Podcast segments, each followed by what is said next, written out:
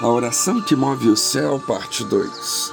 Estando eu ainda falando e orando e confessando o meu pecado e o pecado do meu povo Israel, e lançando a minha súplica perante a face do Senhor, meu Deus, pelo monte santo do meu Deus, estando eu, digo, ainda falando da oração, homem Gabriel, que eu tinha visto na minha visão ao princípio, veio voando rapidamente e tocou-me a hora do sacrifício da tarde. Ele me instruiu e falou comigo, dizendo: Daniel, agora saí para fazer-te entender o sentido.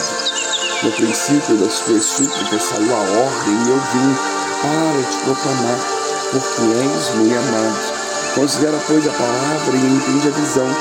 Setenta semanas estão determinadas sobre o teu povo e sobre a tua cidade santa, para cessar a transgressão e para dar fim aos pecados e para espiar a iniquidade e trazer a justiça eterna, e selar a visão e a profecia, e para ungir o Santíssimo. Sabe e entende, desde a saída da ordem para restaurar e para edificar a Jerusalém, até o Messias, o príncipe, haverá sete semanas e sessenta e duas semanas. As ruas e os muros se reedificarão, mas em tempos angustiosos e depois das 62 semanas será capitão do Messias, mas vai para si mesmo. E o povo do príncipe que há de vir destruirá a cidade, o santuário, e o seu fim será como uma inundação, e até ao fim haverá guerra, e são determinadas as assolações. E ele firmará aliança com muitos por uma semana, e na metade da semana fará cessar o sacrifício e a oblação, e sobre a asa das abominações virá o assolador, e isso até a consumação, e o que está determinado será derramado sobre o assolador. Daniel 9, 20 a 27. No capítulo 9, Deus faz Daniel ter uma grande descoberta ao examinar Jeremias 29, 10 a 14. Ele descobre que o cativeiro babilônico tinha duração de 70 anos também no capítulo 9, Daniel faz uma grande oração e adora a Deus, fazendo a confissão do seu pecado e dos pecados do povo e pede a Deus a restauração da sua cidade. Finalmente, no capítulo 9, Daniel recebeu uma grande revelação acerca das 70 semanas que haveriam de vir sobre o seu povo.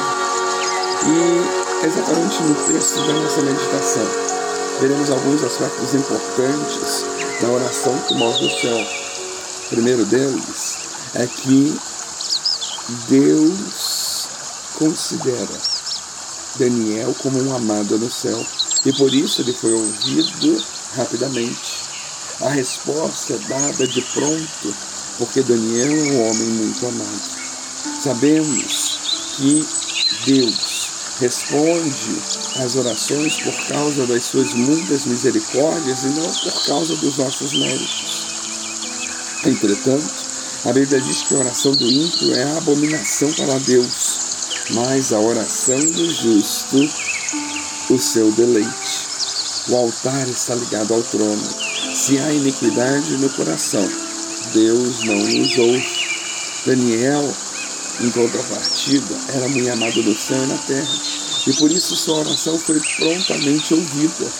Sua piedade moveu rapidamente o céu a graça de Deus nos torna amados no céu.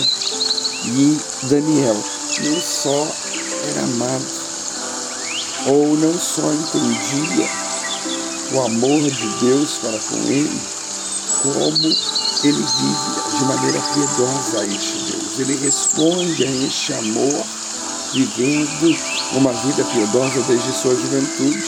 Daniel resolve firmemente não se contaminar desde jovem. Ele enfrentou os perigos os desafios da vida, mantendo-se íntegro ao seu Deus. Ele andou com Deus como jovem escravo e também como homem como homem idoso, ele anda com Deus na pobreza e na riqueza, na humilhação e na promoção. Daniel era amado no céu porque tinha intimidade com Deus. Daniel era um homem de oração. Ele orou sistematicamente, orou nas horas de dificuldade, orou quando estava ameaçado de morte, orou confessando os pecados de seu povo, orou pedindo a Deus que o ouvisse, orou pedindo livramento para o seu povo. Ele tinha intimidade com Deus. Aqueles que prevalecem na oração são aqueles que têm intimidade com Deus, são aqueles que constantemente se apresentam no altar, são aqueles que constantemente querem estar com Deus e sabem que, como consequência, terão as suas orações respondidas, terão orações que movem o céu. Que Deus nos abençoe.